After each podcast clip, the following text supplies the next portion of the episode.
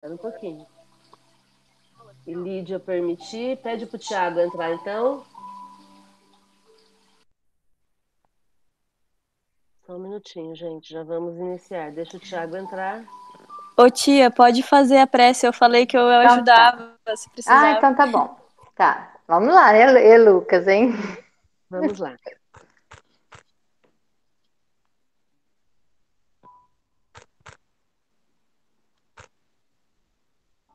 Agradecemos a oportunidade de estarmos aqui neste momento para levarmos o pensamento e pedirmos para que essa reunião possa ser a mais tranquila possível e que possamos aprender um pouquinho mais de seus ensinamentos.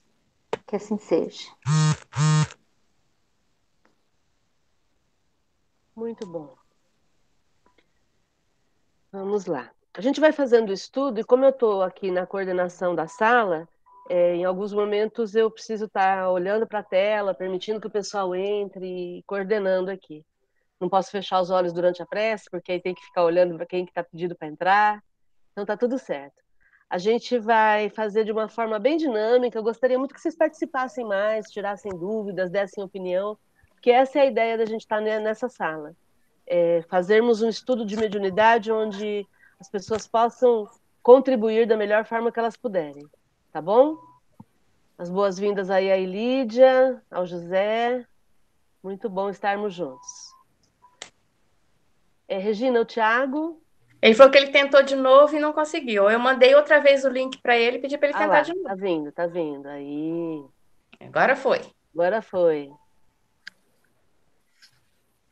Thiago, bem-vindo, campeão.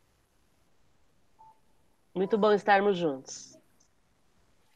Vou pedir então para todos colocarem o microfone é, desativado, tá? Se puderem deixar a imagem ativada para a gente ir interagindo. Se tiverem dúvida durante o estudo, por favor, só fazer um sinalzinho e a gente abre uma, você abre o microfone e fala, tá ok? É, a gente está estudando o livro dos médiuns e quem não tiver o livro dos médiuns e quiser procurar em PDF, pode acompanhar por PDF também, tá? Mas é esse livro aqui.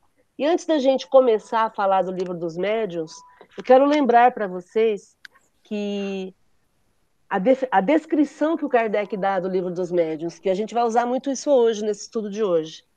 Ele diz que é Espiritismo Experimental, o livro dos médiuns, ou Guia dos Médiuns e dos Evocadores. Está lá no comecinho, na primeira página, na descrição, tá? Então é Guia dos Médiuns.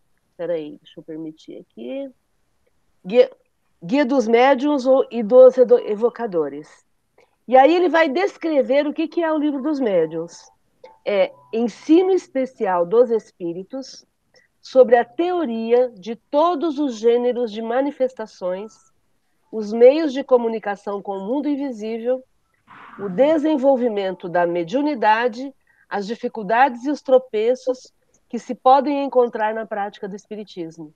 Então é legal para a gente entender para que, que existe esse livro. Porque não é simplesmente para a gente falar de mediunidade. É um guia para a gente poder lidar com todos os desafios da mediunidade no nosso dia a dia, com as dificuldades, com os tropeços desenvolvendo as nossas habilidades mediúnicas. E é exatamente disso que a gente vai comentar, que a gente vai entrar hoje no capítulo 26, que vai falar das perguntas que se podem fazer aos espíritos. Então vai ser muito legal a gente poder entender o propósito do livro dos médiuns, né? Vamos só dar as boas-vindas aqui para Maria de Fátima, que entrou agora há pouco. Seja bem-vinda. Vamos lá, então?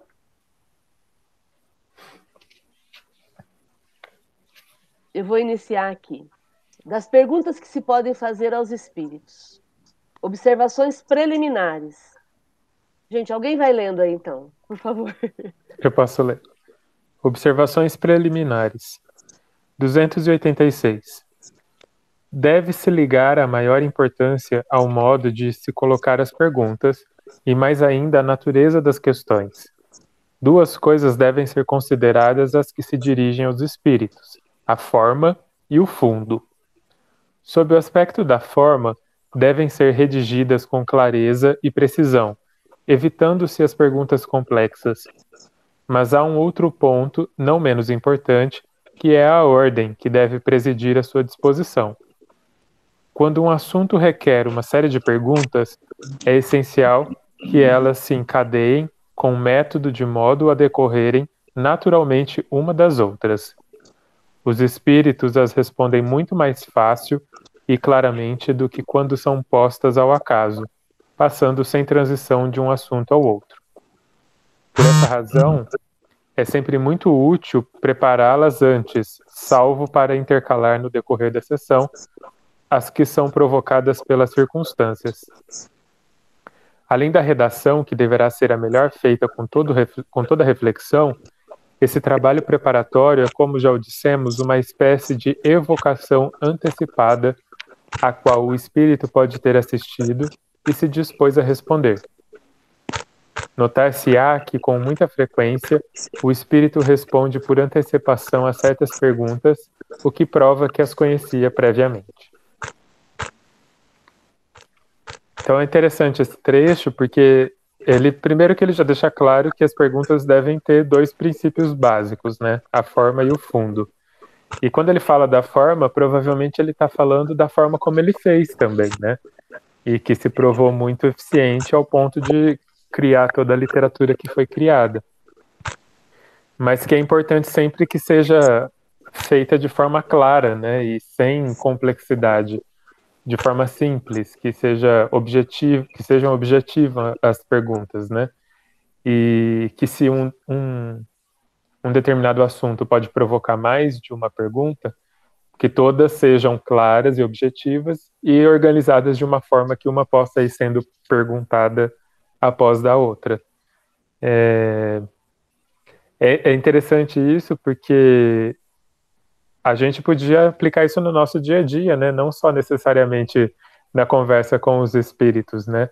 Muitas vezes nós nos perdemos em eloquências e etc, falando coisas e indo para lá e indo para cá, quando a gente simplesmente podia decidir por falar de uma forma simples, objetiva e clara, para que o outro consiga me entender e me responder da mesma forma simples, objetiva e clara.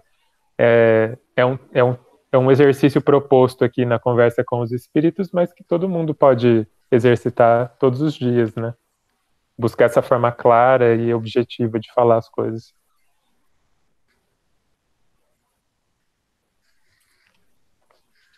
Alguém quer comentar? Tem alguma coisa para falar? Ele fala aqui em clareza, precisão, ordem e método, né? Que é isso que você uhum. acabou de comentar. Sim. Para provocar uma redação melhor e para provocar uma evocação antecipada dos espíritos. Quantas vezes os espíritos já sabem o que a gente vai perguntar para eles à tarde, à, é, à noite, porque eles já estão conosco durante o dia. Quem é médium ostensivo aqui sabe disso. Uhum. O, a comunicação mediúnica não se dá apenas no momento da reunião mediúnica, ela se dá, às vezes, dias antes, é, no dia, dependendo da situação, inclusive com a, a percepção de sintomas, né? E, e aí não adianta, por isso que não adianta a gente ficar com essa ideia da religião como um todo, né? A religião fala em, em algo aparente, né? Ninguém aparenta ser bonzinho a gente precisa ser bom e não aparentar ser bom, né? Então, é, precisa ser equilibrado e não aparentar ser equilibrado. É, porque tu, todo esse processo de interação com os espíritos já está acontecendo durante o dia, do, muito tempo antes, né? É o tempo todo, né? Porque eles são capazes, eles têm a capacidade de nos ouvir e de nos ver o tempo todo. Sim. Então a gente quer, querendo ou não, nós estamos nos comunicando com, ele, com eles o tempo todo, né? Sim. Essa questão de, da, da evocação prévia que ele coloca aqui, é, eu não sei se é um tipo de evocação, mas da, na, na, na, na outra via isso acontece também, né? Eu lembro que uma vez acho que é Renato, se eu não me engano, um médium, um grandão, careca que tinha no Sim, gel. Renato, Renato. Que ele falou que ele recebia um tipo de spoiler, assim, de tudo que ia acontecer na reunião mediúnica. Verdade, verdade. E é de fato isso que acontece às vezes. Você tem, você meio que já sabe todas as coisas que vão acontecer. E isso facilita muito o trabalho, porque a hora que vem, você que é um médium consciente do seu trabalho, você já sabe como lidar com aquilo e facilitar para que a comunicação aconteça, para que o benefício aconteça e etc. Para quem entrou depois, o Ricardo, a Tainá, a Bruna, o Alexandre, a gente está estudando o capítulo 26 do livro dos médiuns, 286 e seguintes. Estamos falando das observações preliminares sobre as perguntas que a gente pode fazer para os espíritos. E eu lembrei que o livro dos médiuns tem em PDF também na internet. Então, se você não tem o exemplar aí, você pode acompanhar, tá? É, a gente, algum comentário, alguma pergunta? Alguém quer falar alguma coisa? Agora é aquela parte da interação.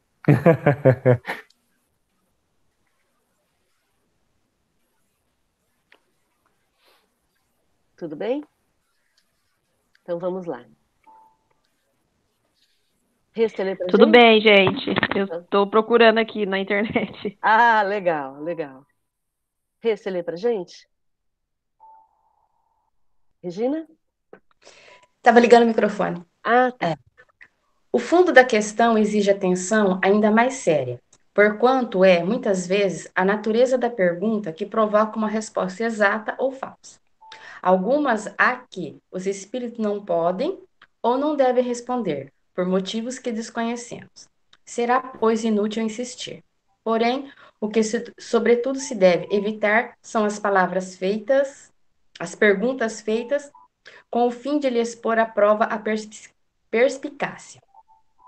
Quando uma coisa existe, dizem eles, a devem saber. Ora, precisa, precisamente porque conheceis a coisa ou porque tendes os meios de verificá-la, é que eles não se dão ao trabalho de responder. Essa suspeita os gasta e não se obtém de satisfatório. Não temos todos os dias exemplos disso entre nós, criaturas humanas? Homens superiores, conscientes do seu valor, gostariam de responder a todas as perguntas tolas que obtivessem submetê-los a um, a um exame como se foram estudantes? O desejo de fazer-se de tal ou tal pessoa um adepto não constitui para os espíritos motivo de atenderem a uma vã curiosidade. Eles sabem que a convicção virá cedo ou tarde, e os meios que empregam para produzi-la nem sempre são os que supomos melhores. Sempre nós encarnados. Se a pessoa se irrita com perguntas inúteis, imagine eles, né? Que muitas de antemão às vezes já até sabe o que, que a gente vai perguntar, eles nem vão se dar o trabalho de responder por perguntas banais, querendo testar se eles realmente sabem, têm conhecimento do assunto ou não. Porque muita gente às vezes faz umas. É, é, tá certo que na época do Kardec era muito experimento, mas hoje em dia mesmo, muitas pessoas fazem perguntas querendo saber coisa que é banal, não vai ter proveito para o coletivo, só curiosidade. Então, isso eles nem se dão o trabalho de responder. Aliás, aliás, esse é o motivo pelo qual Moisés proibiu à sua época isso. a comunicação com os espíritos, porque as pessoas ficavam questionando os espíritos sobre assuntos banais. Né? Qualquer coisa que eles iam fazer, eles iam perguntar aos espíritos se podia. Sim, sim. Então hoje. Houve uma época, você lembra no GEOL que eu te falava, que sempre ligavam perguntando se tinha um médium para poder ir conversar, tirar dúvida. Poder se aconselhar, poder. É, agora acabou, mas teve uma época que no GEOL era muito. A hora que eu estava limpando, o telefone tocava, era a pessoa perguntando se que aquele dia era o dia da reunião, se era disponível um médium para ir lá perguntar, tirar, tirar Fazer dúvida. Aconselhamento, né? Isso. Hoje, hoje até que parou. Tá. É, e a gente entende, o Chico dizia isso, que a mediunidade do futuro vai ser a intuição. Por que a intuição? Porque no futuro, eu e vocês, todos nós, vamos ter que desenvolver a intuição pessoal. Para que nós possamos abrir os nossos canais de comunicação com os nossos mentores. É. Porque deveria ser assim já, de uma forma natural. Né? Eu deveria ter um acesso o tempo todo com o meu mentor. É, quem tem mediunidade ostensiva consegue perceber isso mais claramente, mas quem não tem mediunidade ostensiva, quem não incorpora, quem não psicografa, às vezes tem um pouquinho mais de dificuldade para ter esse contato com o mentor. E, mas isso não significa que você não tenha. Todos temos e todos estamos junto deles. Eles não nos abandonam, não nos abandonam nunca, né? Por isso que de vez em quando a gente tem aquela intuição, nossa, não sei de onde veio essa intuição que eu não fazer isso. Porque foi teu mentor que ali que te, Com certeza. te intuiu e você não prestou atenção. Então, aqui nessa questão, ele está falando que a gente tem que prestar atenção na forma, então, o jeito que a gente lida com a pergunta que vai fazer para os espíritos, e o fundo, que é exatamente isso que a gente está discutindo aqui. É, se eu estou desconfiada do espírito, se eu trato o espírito como alguém que está aqui para me servir, para me atender, ele não vai me dar bola, ele não vai atender as minhas necessidades. Não. Né? Ele não está aqui para satisfazer as nossas curiosidades. De forma alguma. Tudo bem até aí, gente? É, e, em alguns casos, é, é, as pessoas criam uma espécie de dependência do médio, né? Tem alguns centros que trabalham com essa perspectiva e acaba criando um, um círculo de dependência, quase que uma obsessão entre médium e aquele que é atendido, né? É... Não é quase, é uma fascinação. Uma fascinação. É um processo de fascinação. É isso aí. Era só esse comentário. É. Vamos lá. Vou ler o item aqui agora. Imaginai um homem grave ocupado em coisas úteis e sérias, incessantemente importunado pelas perguntas pueris de uma criança, e tereis ideia do que devem pensar os espíritos superiores de todas as futilidades que lhes perguntam. É exatamente isso que a gente combinou, é que a gente comentou, né? Eles não têm que nos provar nada e eles sabem que a convicção que a gente tem neles vai vir mais cedo ou mais tarde. E se eles são espíritos superiores, eles não vão ficar prestando atenção nas nossas perguntas sem importância. Eles não têm que provar para a gente que eles existem. E eu vejo muitas pessoas assim ainda, né? Ah, eu queria ter uma comprovação de que o mundo espiritual existe. Então, o que acontece de, de praxe é que se eu tenho uma comprovação, eu saio correndo. As pessoas vivem dizendo isso, né? Eu quero ver um espírito, eu quero ter uma confirmação. Aí aparece alguma coisa e sai correndo. Né? Então, na verdade, é, é, é, muito mais uma satisfação pessoal, uma curiosidade, do que um entendimento real da vida espiritual e, e uma maturidade para saber como se portar no momento que tiver uma interação com o mundo espiritual porque eles estão interagindo com a gente o tempo todo. É que nós não temos essa percepção do nosso lado, mas eles estão o tempo todo nos auxiliando e, e nos socorrendo e nos fortalecendo, né? Márcia. Oi, Adriana. O som tá bom para todo mundo? Tá falhando o meu. E aí, pessoal, como é que tá o som chegando para vocês? Tá pra bom? Mim tá perfeito. Tá Hoje, para mim, tá bom. para mim, tá bom também. Tá. Aqui também tá bom. Então, tenta sair e entrar novamente, que eu acho que pode ser que isso auxilie.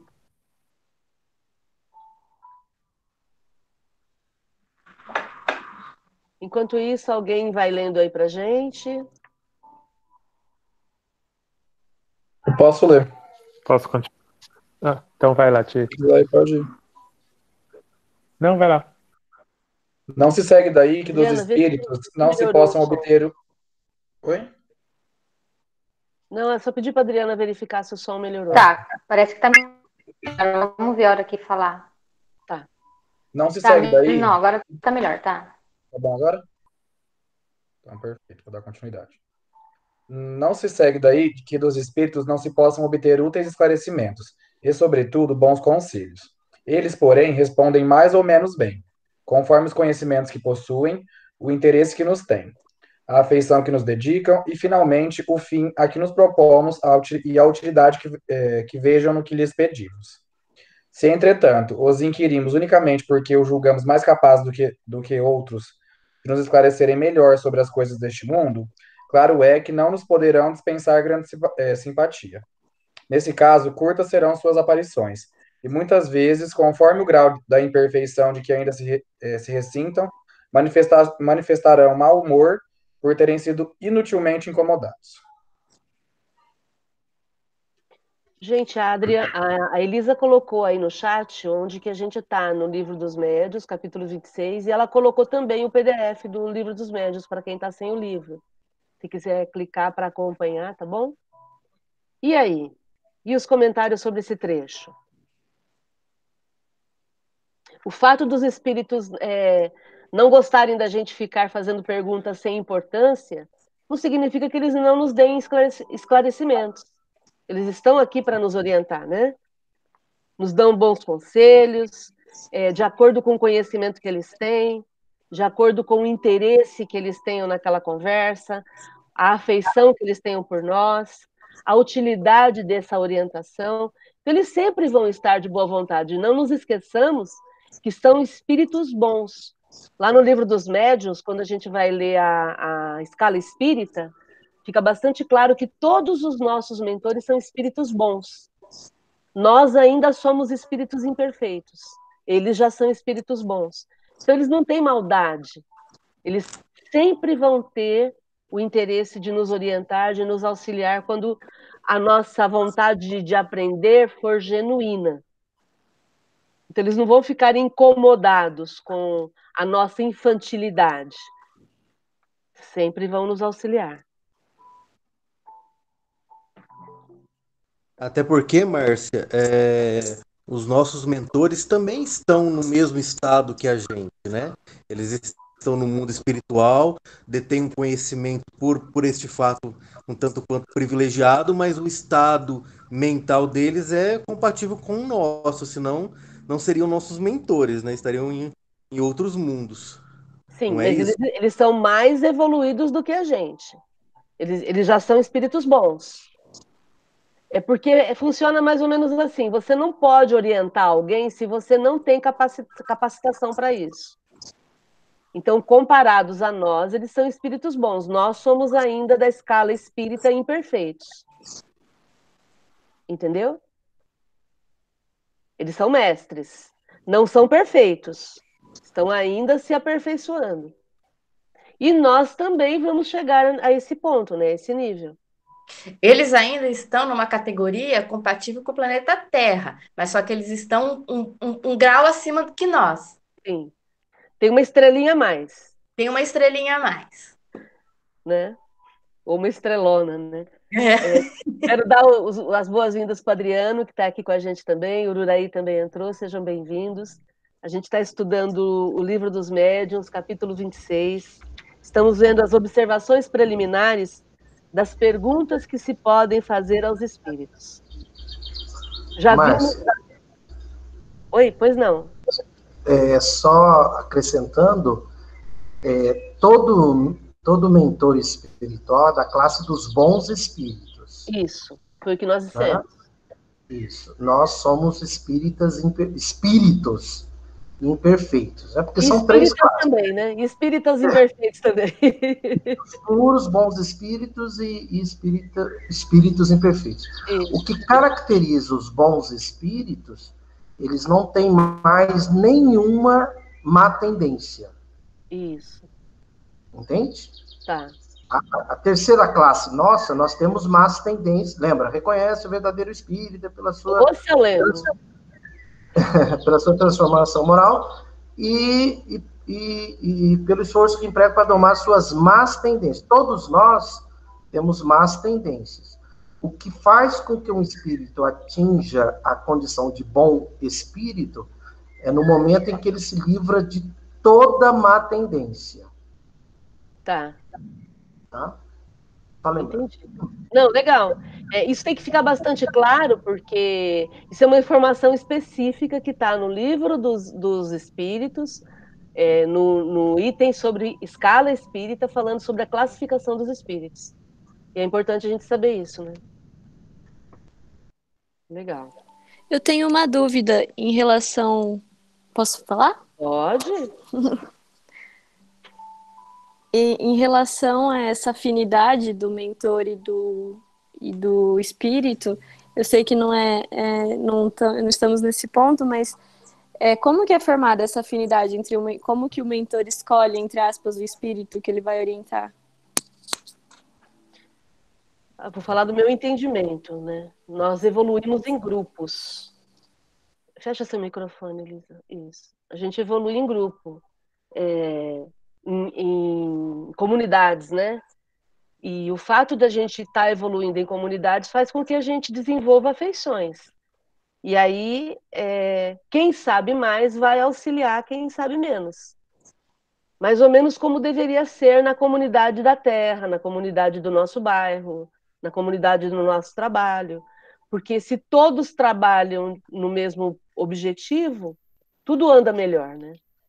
E, e aí as afinidades vão se formando e as pessoas vão desenvolvendo afeto e vão se interessando em auxiliar outras. E aqueles que se afastam muito desse propósito acabam se afastando do grupo e o grupo vai seguindo. E de vez em quando eles voltam para resgatar, para de alguma forma inserir aquela pessoa que está desgarrada naquele grupo para poder auxiliá-la no crescimento, né? É assim que eu vejo. Tem, por exemplo, o livro é, Renúncia, conta a história de Alcione e Pollux, é um caso, um, um caso verídico descrito pelo Emmanuel na psicografia do Chico, e fala exatamente sobre isso. Alcione tinha um carinho muito grande por esse espírito chamado Pollux, e embora ela já estivesse, acho que na constelação de Sírios, ela já estava bastante, com um progresso bastante grande, ela volta a encarnar na Terra para poder oferecer uma oportunidade de de estar do lado do Pólux e auxiliá-lo, né? Então a gente sempre, sempre ouve falar sobre situações assim. Espíritos sempre bons que podem ir é, socorrer quem precisa. E aí a gente vai tendo a afinidade sendo feita, né? Se alguém quiser fazer algum comentário, algum caso que também queira citar.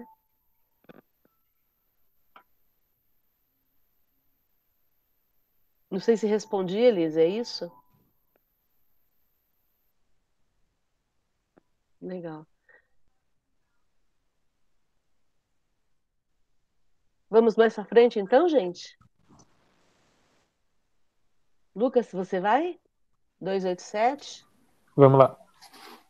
Algumas pessoas pensam que é preferível abster-se de colocar perguntas e que convém esperar o ensinamento dos espíritos sem provocá-los.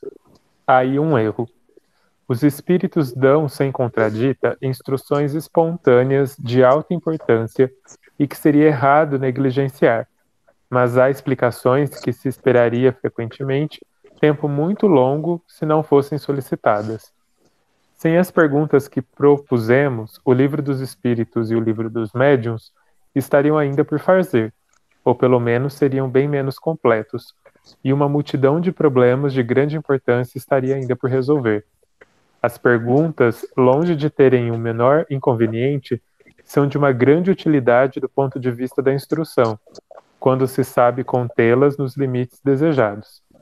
Elas têm uma outra vantagem, que é a de ajudarem a desmascarar os espíritos enganadores que, sendo mais úteis, que sendo mais fúteis do que sábios, suportam raramente em seu proveito a prova de, pergun de perguntas de uma lógica cerrada pela qual são empurrados aos seus últimos redutos.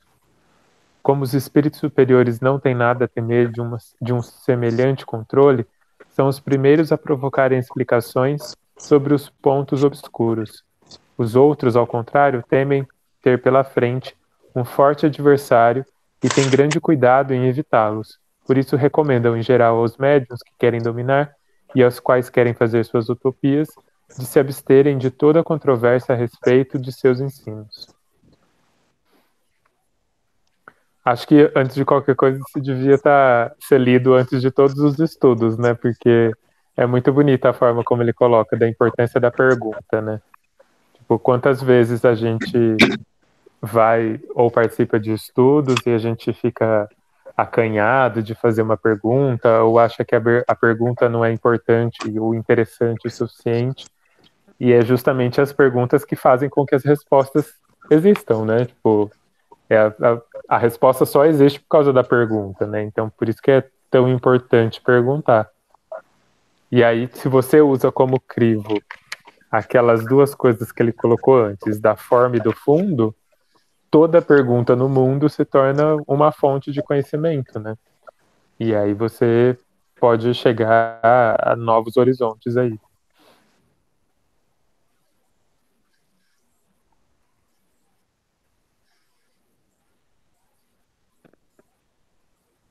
Muito bom. E aí, essa questão da, do direcionamento do questionamento para os espíritos é bastante importante, né? Kardec, com todo o conhecimento que ele tinha, um pedagogo, professor pedagogo, que quando escreveu é, os ensinamentos da doutrina espírita, ele já tinha 40 livros publicados na área dele. Então, uma pessoa que sabia como ninguém se comunicar e, e formular perguntas, a forma como ele fez ficou bastante didática, né? Então, o livro uhum. dos Espíritos em forma de perguntas e respostas, é, esse questionamento direto, essa inconformação de Kardec em, em quando tem uma resposta, ele, ele, inquirir novamente. Então, tem o item A, tem o item B, tem o item C da, da, da, da, da pergunta, exatamente para que ele não fique nenhuma dúvida com relação ao que está sendo ensinado, né? Então é, é, é, bastante útil essa forma didática que o Kardec usa. É, também o, o, desmascaramento desses espíritos mistificadores vai acontecendo com as perguntas, porque se você faz questionamentos, chega uma hora que o espírito se enrola, ele não consegue mais continuar se sustentando. E tudo que os mistificadores querem é não serem questionados. Né? Eles vêm trazer. A gente já teve contato com alguns espíritos mistificadores, até no geol mesmo, e era bem interessante, porque eles chegam questionando o trabalho, questionando o estudo, não querem que a gente faça o estudo como estamos fazendo, é, exatamente para a gente poder ficar preso ao ensinamento que ele está trazendo. Então, vem reinventar a roda, né? E, na verdade, no, no próprio GEO, a gente sempre trabalhou em cima do estudo de Kardec, especialmente por conta disso, para não ter interpretações fora do, do que ele nos trouxe, né? É, até porque a interpretação de Kardec é muito precisa, né? Não é nenhum fanatismo, nenhuma idolatria a Kardec. Aqui Kardec é um pedagogo que sabe o que está fazendo. Então é um método que vale a gente utilizá-lo, né? Uhum.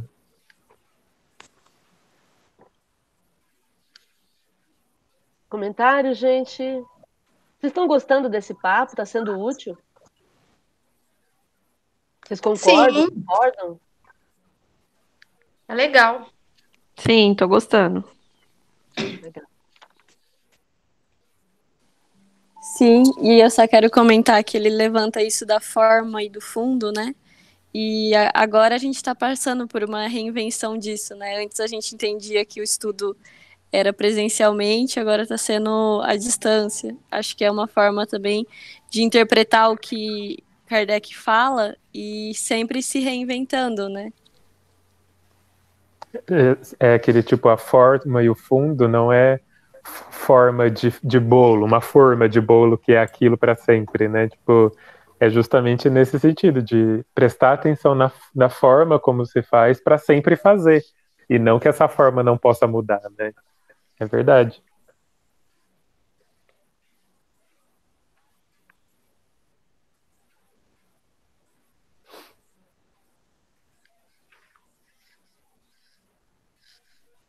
Daí Kardec termina é, nesse item: quem haja compreendido bem o que até aqui temos dito nesta obra, já pode fazer ideia do círculo em que convém se encerrem as perguntas a serem dirigidas aos espíritos.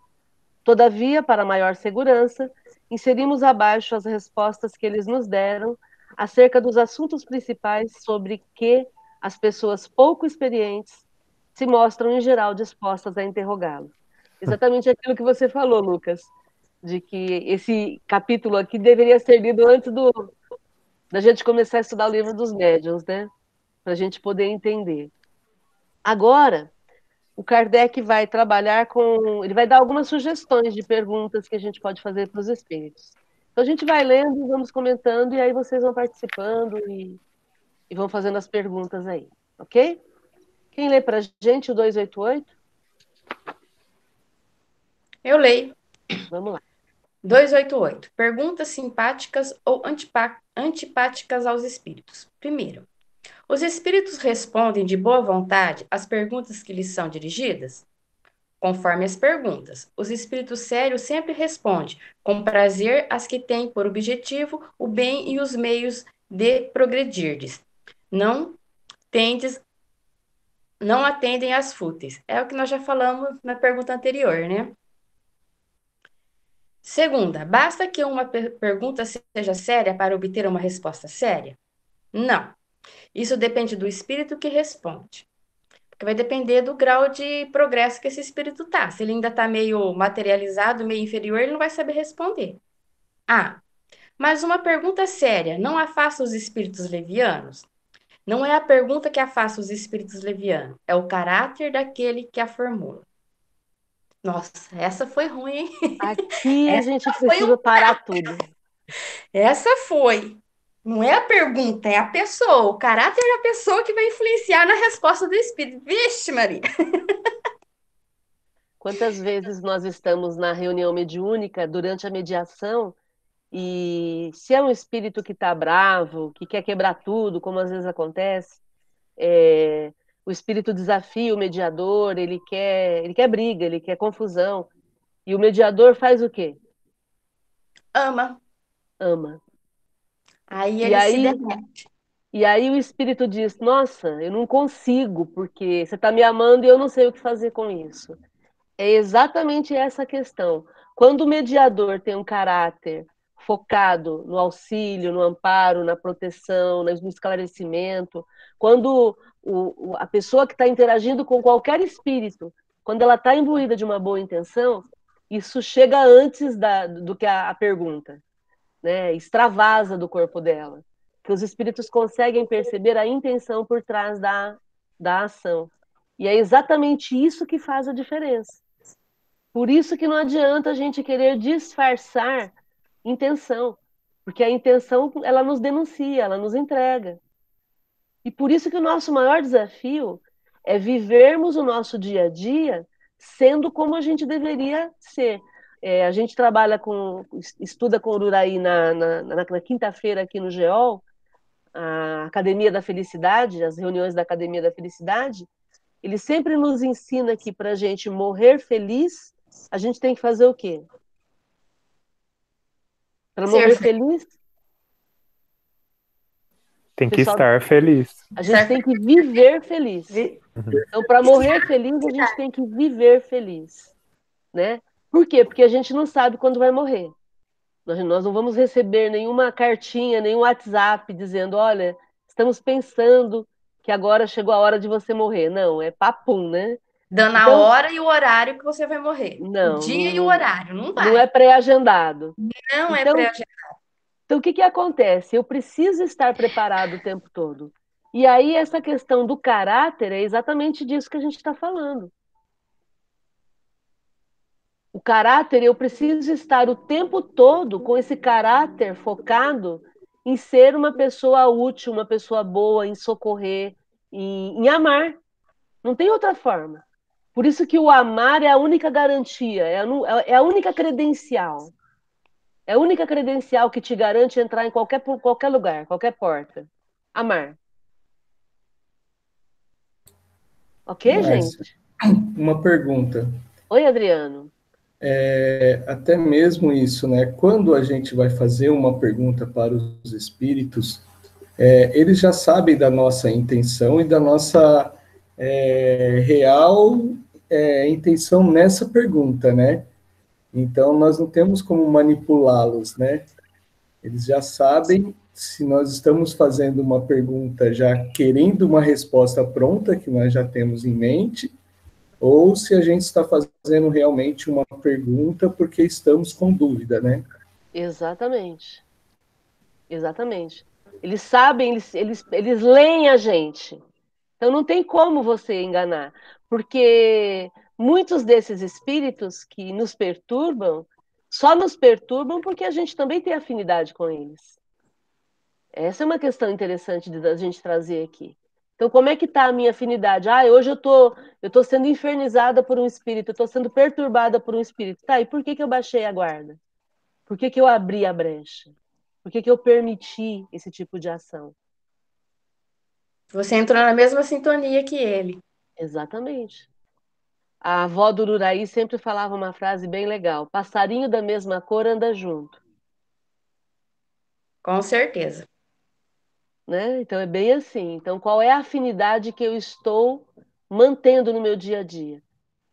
E é isso daí que vai fazer a diferença.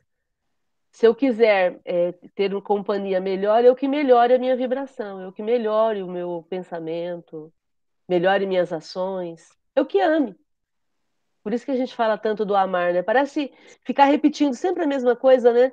É porque se eu já chego e já amo, eu já passo o rodo, sabe?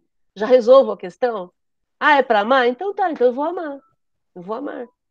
Ok. Esse é o meu desafio e eu proponho isso para vocês porque já vai simplificando o processo, vai facilitando, né? No final das contas, a gente vai ter que amar.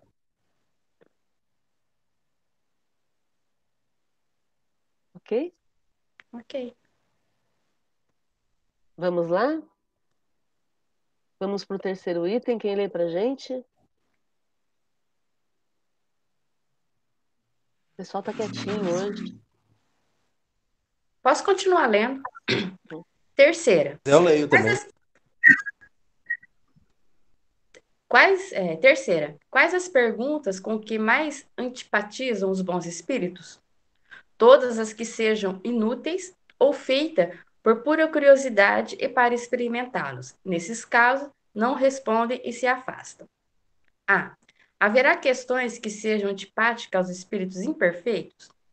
Unicamente as que possam pôr-lhes de, manif de manifesto a ignorância ou a embuste, quando procuram enganar. A não ser isso, respondem a tudo, sem se preocupar com a verdade. Bom, é o que nós já falamos nos outros casos, né? Eles não vão res eh, responder quando é uma pergunta por pura curiosidade, que não vai ter proveito. E a segunda questão aqui, é que nem você falou, se o espírito é imperfeito, se você começa a perguntar muito que ele não sabe responder, ele vai dar no pé. Ele não vai ter como responder, inventar mais coisas do que ele não tem o conhecimento. Aí ele vai parar de responder. Não, mas aqui no finalzinho, ele fala que eles respondem a tudo sem se preocuparem com a verdade. Então, às vezes, acaba te falando coisa que não que é uma verdade, né? Mas muitas vezes eles ficam sem saída e não respondem, não. ficam enrolando e não respondem. É o gabinete do ódio. Isso.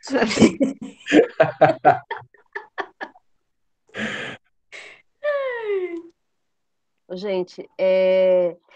é que é óbvio que se o espírito está querendo enganar e a gente faz uma pergunta para desmascará-lo, ele não vai gostar. Não vai. Não é? Ele vai fazer de tudo para continuar nos enganando. Então, por isso é que nós lemos aqui anteriormente que os, os espíritos que querem fascinar as pessoas, deixá-las é, é, só com o pensamento deles, eles não querem que as pessoas se esclareçam. Eles pedem para elas pararem de frequentar estudos. Por quê? Porque se elas começarem, conhecereis a verdade, a verdade vos libertará, sabe? É por isso que, historicamente, é, na história da civilização, sempre as pessoas foram impedidas de estudar. Porque estudar faz esclarecer. E esclarecer faz questionar. E questionar impede a manipulação. Por que, que estudo filme... custa tão caro? É. Por que, que sempre. O filme 10 mil a C. É, o filme 10 mil a C é sensacional. Não sei se vocês já viram. Alguém já viu esse filme aqui, além de eu e Nós duas? É um filme sensacional, que fala exatamente sobre essa quebra do, do, do, do monopólio do pensamento, mantendo as pessoas na ignorância. Oi, Rê. No, no, livro Diversidade de Carismas também fala muito, né, dos médios Sim. que eram fascinados por causa disso. Sim. Os espíritos eram enganadores e teve muitos médios ali que Exatamente. Por isso que a internet ela democratizou o acesso. Olha o que, que a gente está fazendo aqui. A gente está estudando cada um na sua casa, cada um no seu lugar, é, alguns em outras cidades, alguns em outros países. é, a Tainá está lá em Portugal, não sei se mais alguém aqui está fora de Rio Preto, é, mas a ideia é a gente poder ampliar isso cada vez mais e levar o conhecimento que vai libertando as pessoas. E as pessoas estudarem em casa e tirarem as dúvidas e ampliarem o, a pesquisa. É todo esse o processo de libertação. E aí nunca mais a, a mente vai ser manipulada, né? Não tem como. É, focando no, no, numa passagem da Bíblia, né? A, a, aquela parte em que a Eva come a maçã e, e eles são expulsos do paraíso. O que, que, é a maçã? É o conhecimento. Exatamente. Na mitologia grega, a, o conhecimento é, o, é, simbolizado pela maçã dourada. Tá. Então, quer dizer, o, é, foi, eles foram expulsos do paraíso, não é porque comeu a maçã, porque eles tiveram conhecimento de o que, que era realmente o paraíso. Exatamente. E do mesmo jeito que Jesus não foi morto para nos libertar, não. Jesus foi não. morto porque ele questionou o sistema. Porque ele foi contra o sistema. Foi contra o sistema religioso e político da época. E se Jesus estivesse aqui hoje, seria crucificado novamente. Por quê? Porque o sistema quer nos manter alienados, né? Era um preso manipular. político que foi assassinado, né? Exatamente. Isso. Exatamente. Porque tem até isso, né? As pessoas tentam é, abrandar a morte de Cristo, né? Tipo, mas não, ele foi assassinado, sabe? Com essa, é, com essa força e com essa frieza mesmo. Olha o quanto é, o quanto é perigoso você bater de frente ou questionar e tudo mais, né? E é muito comum as pessoas dizerem assim, ai, fica quietinho, não fica questionando, não, não fica perguntando, ai, você fica causando. Gente, a vida tem que ser um, um crescimento contínuo. Se eu ficar quietinha, eu, aquilo que está parado na medicina está morto. Se você encontrar alguém jogado no chão, a primeira coisa que você faz é cutucar a pessoa para ver se ela se mexe, para ver se ela não está morta. Então, aquilo que está parado está morto. Quando você para de compreender, quando você para de crescer, quando você para de aprender, você está inerte. Então, nós necessitamos questionar e vamos morrer questionando porque significa que nós estamos no nosso progresso, né? Aqui não tem como ficar quietinho, não.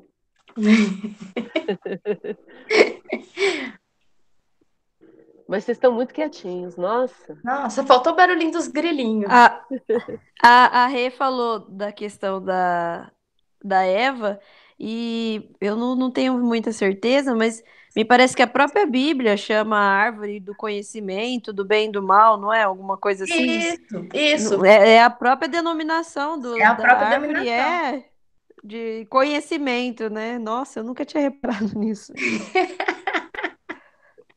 Caramba. É. Tava ali Geol exposto é cultura, o tempo viu, todo. Bruna? Geol é cultura. Conhecereis a verdade, a verdade vos libertará. Doutora, fazer uma releitura da Bíblia. Ela começou a ter o conhecimento das coisas. Doutora Bruna, enganaram a senhora durante todos esses anos e a senhora não. não, não... Pois é! Legal. Vamos lá, mais, mais um pouquinho? Leu Alexandre, ele queria ler aquela ah, hora. Ah, Alexandre, pode ler então pra gente o item 4. Vou ler, peraí. Só um segundinho que meu, meu celular aqui tá. Opa! Item 4, quarto. É... O que se deve pensar das pessoas que, nas manifestações espíritas, apenas veem uma distração e um passatempo, ou um meio de obterem revelações sobre o que lhes interessa? Essas pessoas agradam muito aos espíritos inferiores, que, do mesmo modo que elas, gostam de divertir-se, rejubilam quando, tem, é, quando as têm mistificado. Quinta, quando os espíritos não respondem a certas perguntas, será porque não queriam ou porque uma força superior se opõe a certas revelações? Por ambas essas causas, Há coisas que não podem ser reveladas e outras que o próprio espírito não conhece. Letra A. É, Insistindo-se fortemente, o espírito acabaria por respondendo? Não. O espírito que não quer responder tem sempre uma, a facilidade de ir embora, porque é isso que é, se torna necessário. Espereis quando se vos É, espereis quando se vos diz que o façai, e sobretudo não obstineis em querer forçar-nos a responder. Insistir para obter uma resposta que não se quer dar é um meio certo de ser enganado. Continua?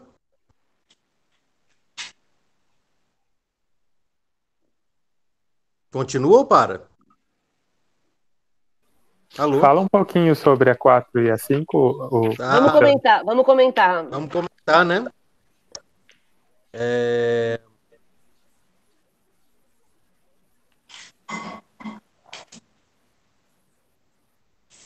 Bom, sobre a 4, é, é o que a gente estava falando há pouco tempo atrás, né? Tem pessoas que é, acreditam e veem o Espiritismo como uma forma de, de, é,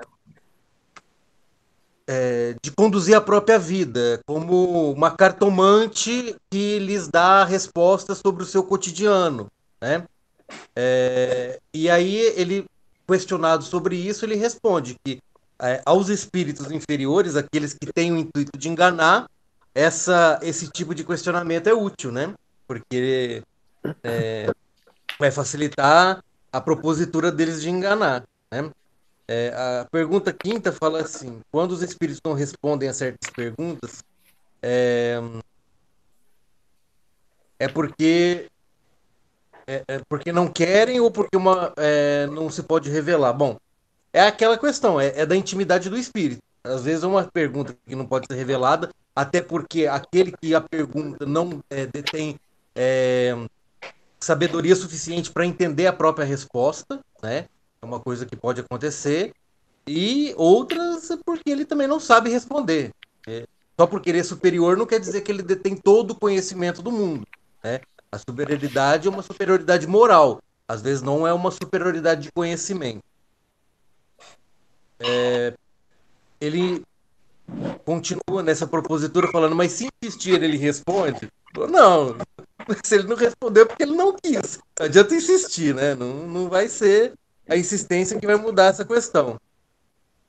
Acho que foi essas, só essas, né? Sim, e sempre vai se levar em conta a questão da utilidade.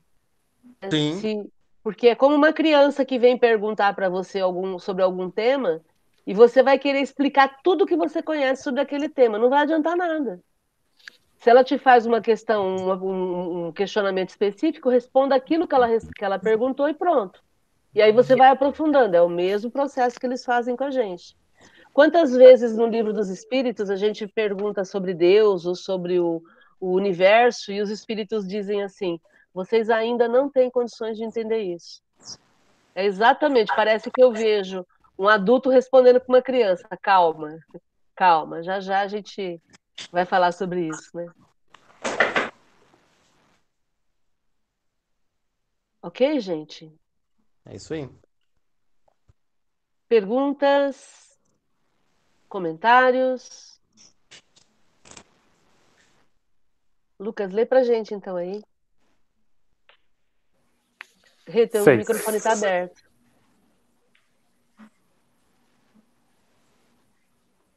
Posso ir?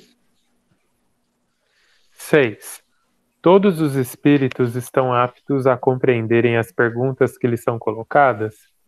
Longe disso, os espíritos inferiores são incapazes de compreenderem certas perguntas, o que não lhes impede de vos responder bem ou mal, como ocorre entre vós. Nota do Kardec.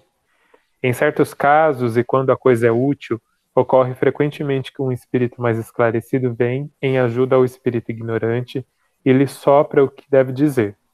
Isso se reconhece facilmente pelo contraste de certas respostas e de outra parte, porque frequentemente o próprio espírito está de acordo com isso. Isso não ocorre senão para os espíritos de boa fé, ignorantes, mas jamais para os que exibem um falso saber.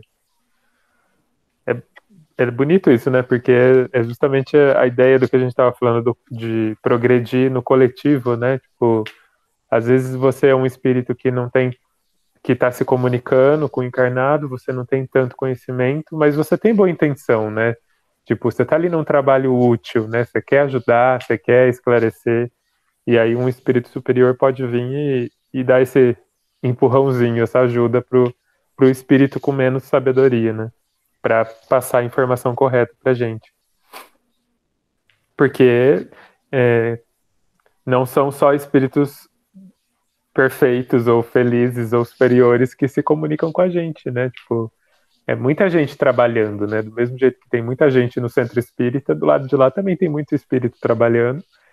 E nos mais, mais diversos é, desenvolvimentos e capacidades e tudo mais, né?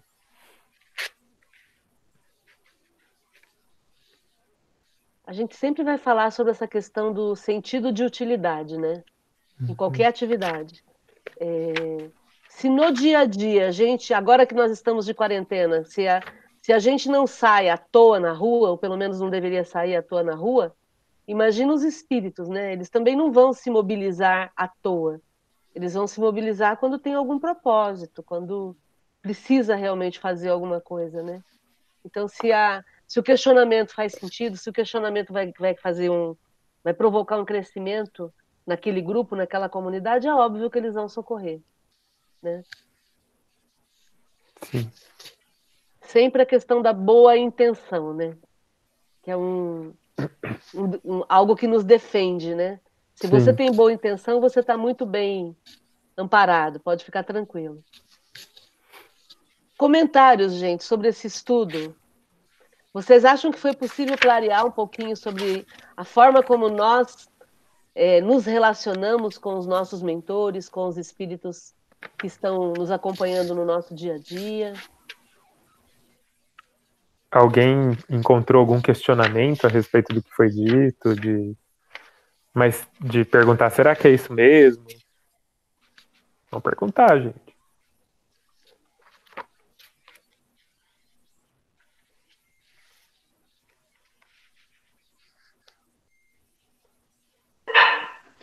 É, assim, é que às vezes a gente pergunta, é, o tempo todo a gente está com, com, sendo orientado pelos nossos mentores, pelos protetores, aqueles que gostam da gente e os que não gostam também. Mas às vezes a gente faz, a gente está ligada no bem tudo e a gente pergunta, a resposta vem, mas a gente não confia. Né? Também tem isso, né? Que eles respondem e falam, mas será, mas será? E aquela vez que entraram aqui em casa mesmo, eu tive nitidamente, coloco o cadeado, eu não coloquei, eu tive o aviso. Eu senti que era, mas não liguei. Aí entraram aqui em casa. E outras coisas, assim, às vezes, às vezes a gente tem tanto insight, tanto é, orientação que a gente fala, nossa, mas será mesmo? E aí você acaba não acreditando, não, não acreditando, não confiando, né, na, nas boas ideias que a gente tem, né, também tem isso, né, eles estão lá gritando para a gente e a gente é, praticamente é aquele tal do confiar que o Ururaí falou na segunda-feira, né, a gente fica titubeando, né, será, será? A gente não sei, né, tô falando por mim, mas vocês me conhecem bem, então, mas é por aí, a gente vai aprendendo, né, estamos no esforço. Ou então a gente não, não concorda com a opinião dos nossos mentores, né? Às vezes não é nem não confiar, é, não, é querer que o nosso mentor nos dissesse uma outra resposta, diferente daquilo que a gente está falando, está tá, tá pensando, e, e aí a gente não quer que seja daquela forma, né? É isso mesmo, bem colocado, bem isso mesmo que eu quis dizer. Não falo o que a gente quer ouvir, então a gente fala, ah, não, né? É, Márcia. Oi, Lu, pode falar. Oi, Lu, bem-vinda. É. Tudo bem? Tudo bom. Então, essa, isso que a, que a Fátima falou agora é uma questão assim, né? É um desafio muito grande, eu acho assim, eu acredito não só para mim, mas para um monte de gente. Não tem, né, nenhuma fórmula. Como a gente saber quando a gente está sendo realmente intuitivo, alguém está lá falando, que nem no caso dela, ó, o cadeado, ó, não entra nessa rua, vai por aquela. Ou quando é só da cabeça da gente, porque não é uma coisa que acontece, não é o tempo todo, né? Não é porque vem as respostas na cabeça da gente que o tempo todo tem um espírito falando, faz isso, faz aquilo. Com certeza você quer muita coisa da nossa mente, da nossa personalidade. Mas tem um jeito de você saber quando é, quando é uma, uma mensagem, quando é alguém tentando te, te direcionar ou quando é você mesmo? Alguém que tiver com o livro dos espíritos aí pode me ajudar. É... Eu não me lembro que questão que é essa, mas isso está no livro dos espíritos, quando, é, se não me engano, a primeira resposta que vem na sua mente é sua. Porque você é dona do teu corpo, né? E, e aí depois é você quem vai é, ser, ser intuída pelo seu mentor. Mas eu acho que é isso. Eu vou, eu vou confirmar e aí depois a gente volta a, a, na próxima reunião a gente pode até vou começar por essa questão. Mas pelo que eu me lembro e pelo que eu entendo, é sempre primeiro a... o primeiro pensamento que vem à sua mente é você pensando. Então, tipo assim, quando, quando surge muita dúvida, é que aí pode desconfiar. Tipo assim, por exemplo, você pensou, aí você fala, não, eu vou fazer. Agora, se você pensou, mas aí é, vem a dúvida: será que eu vou? Será que eu não vou? Será que eu faço? Aí, porque você falou que é o primeiro pensamento, né? É, eu vou, eu vou checar isso, eu tenho quase certeza. Não sei se alguém que está aqui no grupo e está com o livro dos Espíritos tem essa. consegue se lembrar disso. Mas a resposta é específica no livro dos Espíritos. Eu acho que é a questão 523, não é? Que que Acontecendo que os pressentimentos e a voz dos instintos são sempre algum tanto vagos, que devemos fazer na incerteza em que ficamos? Fala da intervenção dos espíritos. É, quando te achares na incerteza, invoca o teu bom espírito ou ora a Deus, soberano Senhor de todos, e ele te enviará um de seus mensageiros, um de nós. Tá. É aquela questão assim, interferem os espíritos na nossa vida muito mais do que penseis, tanto que ah. de ordinário são eles que vos dirigem. E Não, a 522... Um... Oi, perdão, Márcia. Aí tem, aí tem uma questão, tem uma especificação onde eles, eles falam sobre essa questão do, do primeiro pensamento que vem ser você. É, é você quem está coordenando o teu pensamento, né? E, e aí, Lu, é mais ou menos assim, é, aconteceria como acontece no dia a dia. Eu estou com vontade de te falar alguma coisa e eu estou em dúvida se eu falo ou não falo. Eu fico, vou ou não vou, vou ou não vou. E aí, o que, que vai acontecer? Se tem alguém comigo, a pessoa vai dizer: calma, Márcia, não vai lá não, espera um pouco, pensa melhor, pensa, pensa nas palavras. Então, o nosso mentor, ele sempre vai tentar interferir para nos levar para uma melhor solução. E por isso é que é muito importante a gente respirar fundo antes de uma atitude. Porque aí, quando eu respiro fundo, eu penso melhor e eu dou espaço para o meu mentor intervir. Sim. E, ta e também tem aquela coisa, né, Márcia, de tipo, a gente não pode se esquecer também que nós somos extremamente capazes de pensar as nossas próprias conclusões, os nossos próprios passos, né? Tipo, o mentor é só uma dica, né? Tipo, Temos vezes... autonomia, né? Exato, né? Senão acaba caindo no que estava falando antes, da gente depender do que da segunda voz na cabeça, né? Isso, exatamente. E não, isso não pode acontecer. Então, não importa exatamente. se é você ou seu mentor que está dizendo, você tem que parar, pensar, respirar e tomar a sua decisão. E pronto, né? Porque sendo bom ou não, o seu mentor não vai sofrer as consequências por você, vai ser você. Então, seja responsável pelo. Né? É, seja responsável pelas suas escolhas e pelos seus atos. Legal. Ô, Márcio. Oi, Alexandre. É, eu acho que a questão é essa aqui, ó. De par com os pensamentos que são próprios, ou outros haverá que não sejam sugeridos? Vossa alma é um espírito que pensa. Não ignorais que frequentemente muitos pensamentos que vos acodem há um tempo é, sobre o mesmo assunto, e não raro contrários em outros assuntos. Pois bem, no conjunto deles sempre estarão uma mistura de, de é, uma mistura, os vossos com os nossos. Daí a incerteza que vos vedes, e tendes em vós duas ideias que se combatem. Eu acho que foi essa é a resposta correta que é o que o Lucas acabou de falar, que é, é a gente está coordenando o nosso corpo, nosso pensamento, né? O Adriano queria falar alguma coisa? Oi, Márcia. É, é bem o que o Lucas mesmo, o Alexandre, acabou de, de ler agora, né? É, eu acho que nós temos condições de dirigir nossas próprias é, condutas, né? Do que não ficar tão dependente né, desse questionamento com o mundo espiritual, né? Porque nós nunca sabemos qual que é o retorno, né? Se esse retorno vai ser um retorno favorável ou vai ser um retorno que não vai nos ajudar tanto, né? A questão Legal, 522. Oi, Tiago. A questão 522 também fala disso, ó. O pressentimento é sempre um aviso do espírito protetor? Aí ele responde: é o conselho íntimo e oculto de um espírito que vos quer bem. Também está na intuição da escolha que se haja feito, é a voz do instinto, Uh, antes de encarnar, tem o espírito conhecimento das fases principais de sua existência, isto é, do gênero das provas a que se submete. Tendo essas caracteres assinilado, ele conserva no seu foro íntimo uma espécie de impressão de tais provas e essa impressão que é a voz do instinto, fazendo-se ouvir quando lhe chega o momento de sofrê-las, se torna pressentimento. Legal. A Bruna queria falar alguma coisa? É, eu ia não sei se é bem uma pergunta ou um comentário, que a Fátima comentou do cadeado, e, e aí eu queria perguntar se, se isso aumenta quando é uma situação de risco. É, porque eu, eu sofri um acidente em 2012 e, e eu estava com quatro amigos no carro, uma pessoa morreu.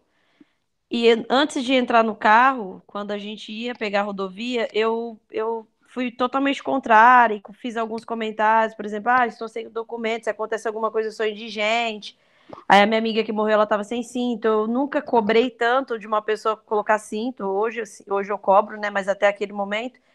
E aí me, me fez lembrar isso. Se uma situação de risco é, pode aumentar esse, esse pressentimento e ou essa, essa mensagem recebida dos nossos mentores.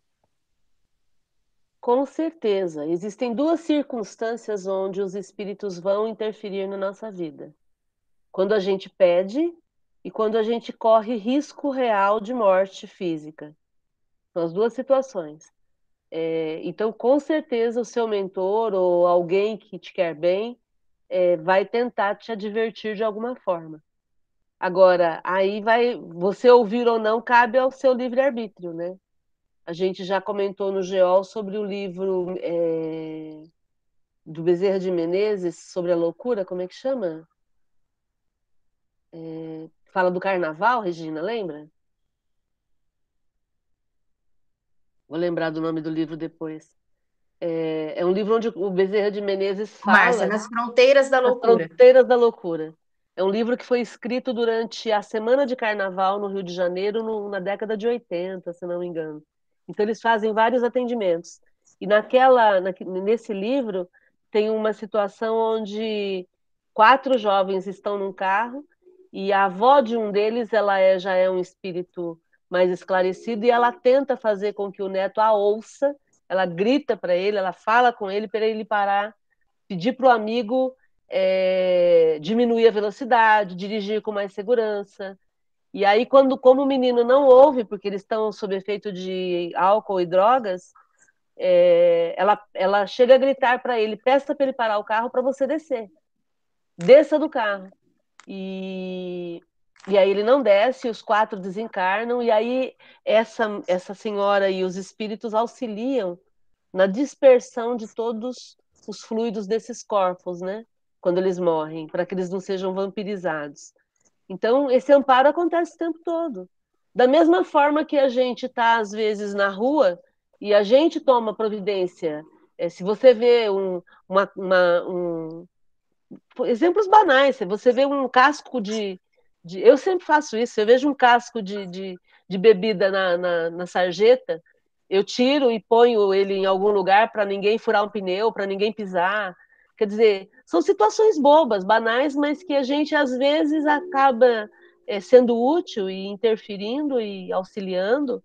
E do mesmo jeito que a gente encarnados tem essa postura, os espíritos têm com a gente, para nos proteger de nós mesmos, né? Ô, Márcia, eu achei a pergunta que você falou. Ah. é assim, a, 400, a 461. Como havemos de, de distinguir os pensamentos que nos são próprios dos que são sugeridos? Quando um pensamento vos é sugerido, tendes a impressão de que alguém vos fala. Geralmente, os pensamentos próprios são os que acontecem primeiro. Isso, era essa a questão. Afinal, é bem, ela é bem específica. É, afinal, não vos é de grande interesse estabelecer essa distinção. Muitas vezes é útil que não saibais fazê-la. Não, não a fazendo, obra o homem com mais liberdade. Se se decide pelo bem, é voluntariamente que o pratica. Se torna um mau caminho, maior será a sua responsabilidade. Mas é que, essa daqui, a 400, 461, que fala que você falou, que a, o primeiro pensamento é o nosso. Sim. É isso. Porque aí isso amplia a minha responsabilidade. Né? Se, se eu tomo uma decisão, sou eu que estou que tô assumindo o risco. Por minha conta e risco, né? Minha conta e risco. Exatamente. Certo, gente? Mais algum questionamento? Mais alguma contribuição? Alguém quer dizer algo mais? Eu. Eu, Não, quem? Então, ah, Fátima. A Fátima.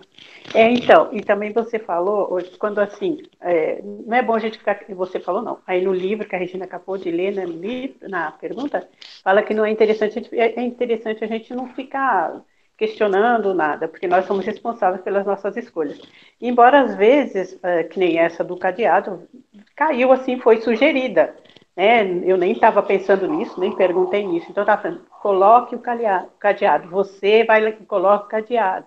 E é aquilo que você falou também, para distinguir um, um, pensamento que nos é sugerido assim do nada, que você falou bastante lá no GEO, que eu uso muito, é quando vem na primeira pessoa eu estou pensando. Quando vem na terceira pessoa, é um terceiro falando por mim. Então, eu e você. Aí dá para a gente ter uma ideia de pensamentos que nos são sugeridos e diferenciar do que a gente está pensando e do que está sendo sugerido para a gente. Queria fazer essa colocação.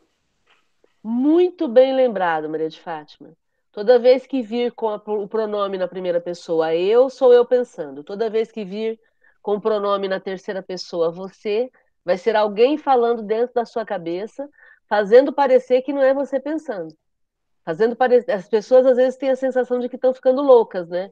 Que elas ouvem vozes dentro delas como se não fossem elas pensando e elas não conseguem fazer essa separação. É... A gente não entende por quê, mas o espírito não consegue falar com a gente na primeira pessoa, porque ele não é a gente, né? Exatamente por isso. Muito bom. Certo, meus queridos? Com relação à prática mediúnica, como é que você. Alguém quer comentar alguma coisa? É, como é que vocês estão se virando? Como é que vocês estão lidando com a energia?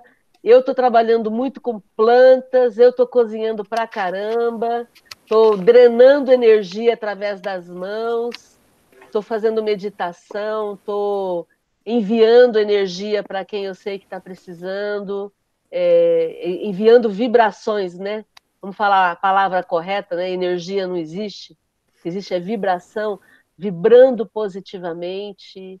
É, se você está tendo algum sintoma, é importante você drenar isso para fora do seu corpo, entender que isso é possível. E aí, o que, que vocês estão fazendo? Oi, Maria de Fátima.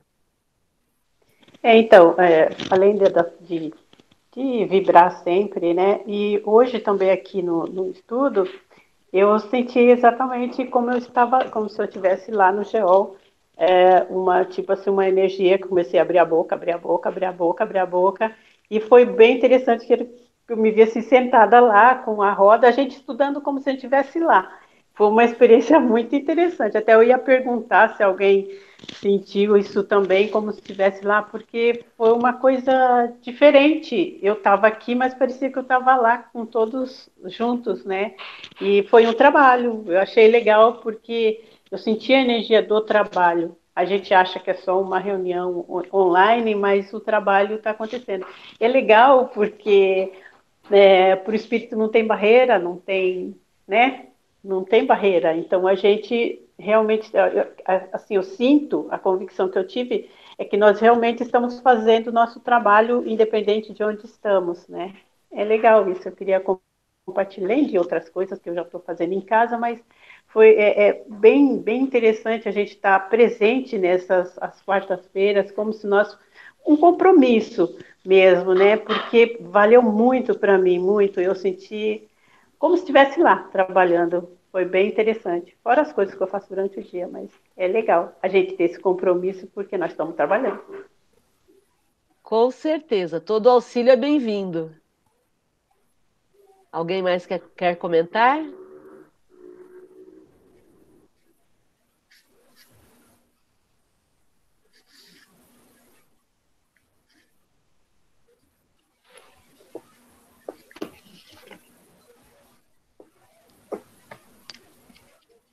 Tudo bem, gente? Legal. Então, nós vamos.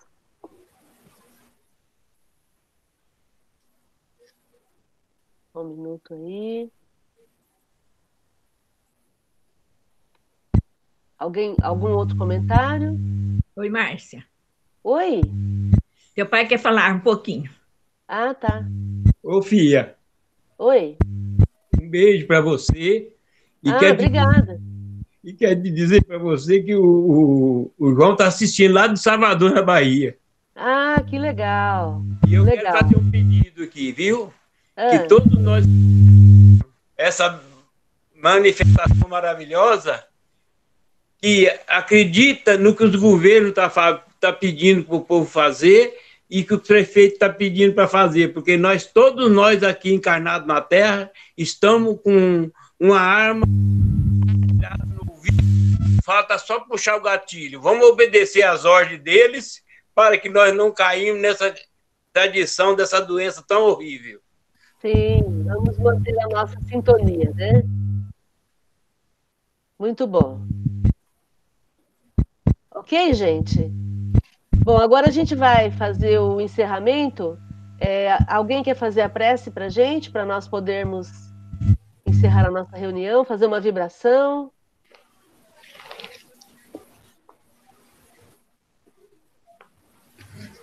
Posso fazer, mas. Tá, então vamos lá. Gostaria de convidar todos nesse momento a fechar os olhos, respirar bem fundo, entendendo que somos todos fontes de energia, de vibração de amor, de vibração de paz e que somos todos capazes de, nesse momento, aumentar a nossa doação energética para os nossos amigos espirituais. Que estejamos todos conscientes de que isso é uma forma de trabalho mediúnico, a forma como é possível a gente trabalhar nesse momento.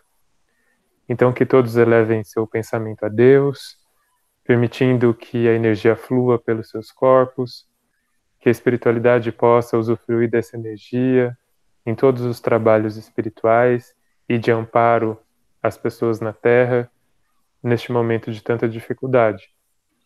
Somos fonte de vida, somos fonte de amor e de paz e podemos sempre estar utilizando isso para o bem, auxiliando os nossos amigos espirituais nos trabalhos que são necessários.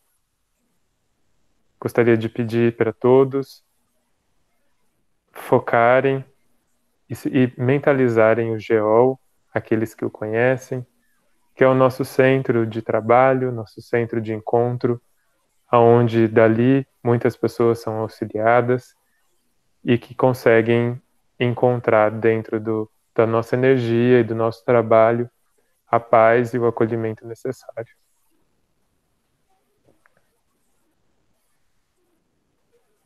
Vamos mentalizar em silêncio em alguns por alguns segundinhos essa canalização de energia como forma da nossa contribuição em trabalho mediúnico.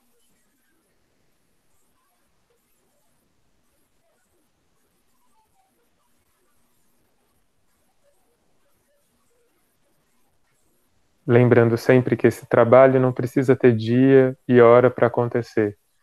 Como estudamos hoje, a nossa intenção prevalece dentro, acima de nossas ações e a nossa intenção consegue romper barreiras físicas e materiais e a qualquer momento desde que estejamos mergulhados em boas intenções, possamos fazer uma prece sincera, direcionar nosso pensamento e nossa energia para o trabalho espiritual durante todo o dia, a qualquer momento da semana, das nossas vidas.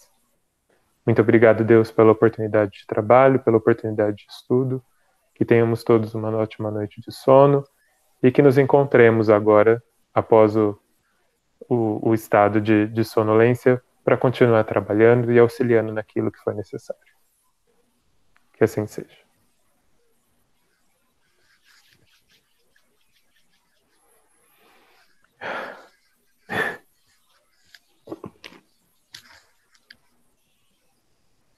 Muito bom, gente. Só gratidão é o que define o que a gente está sentindo aqui agora. Que alegria a gente poder estar tá juntos, que alegria a gente poder estar tá com vocês. É, que possamos fazer dessa semana, continuar fazendo uma semana maravilhosa para todos nós. E eu quero aproveitar para convidá-los para os nossos outros dias de reuniões. Amanhã nós vamos ter a Academia da Felicidade, coordenada pelo Uraí Barroso nos ensinando a sermos felizes hoje, enquanto estamos aqui, para desencarnarmos melhores, e convidá-los também para segunda-feira, onde a Regina coordena o estudo do livro dos Espíritos, e a gente tem feito algumas discussões bem legais também. Lembrando vocês de entrarem no canal do YouTube do GEOL, para poderem curtir, é, se inscreverem no canal, e a gente está baixando conforme vamos conseguindo a Elisa que está fazendo a edição aqui, conforme ela vai conseguindo fazer a edição, ela vai postando os vídeos, ok? Gratidão pelo carinho de vocês. Ah, é, é, curtam também a, pá a, página no Facebook, né? A página do GEOL, G-E-O-L. É, gratidão por estarmos juntos aqui e até a próxima. Oi? Oi? E e dentro daquele processo né, que você falou do ativismo, cada um é, funcionar como, como de uma forma ativa, né? Então, é, convidar uma pessoa para participar do estudo quarta que vem, divulgar os vídeos do GEOL, divulgar a página do Face. Né? Muito é bem lembrado, verdade. Verdade. Ok, gente? Gratidão, sintam-se abraçados com muito carinho. Uma linda noite para vocês. Boa noite. Parabéns. Boa noite. Gratidão, Lucas e Rê. Tamo junto. Boa noite. Boa noite. Tchau, tchau. Gratidão. Tchau. Tchau, tchau. Tchau, beijo. Tchau, gente. Tchau, tchau. Tchau.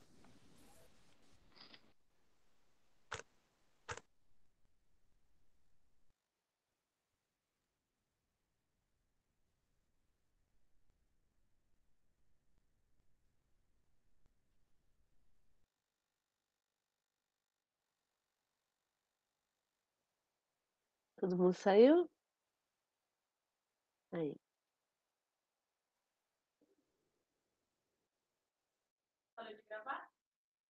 Agora. Saiu você falando.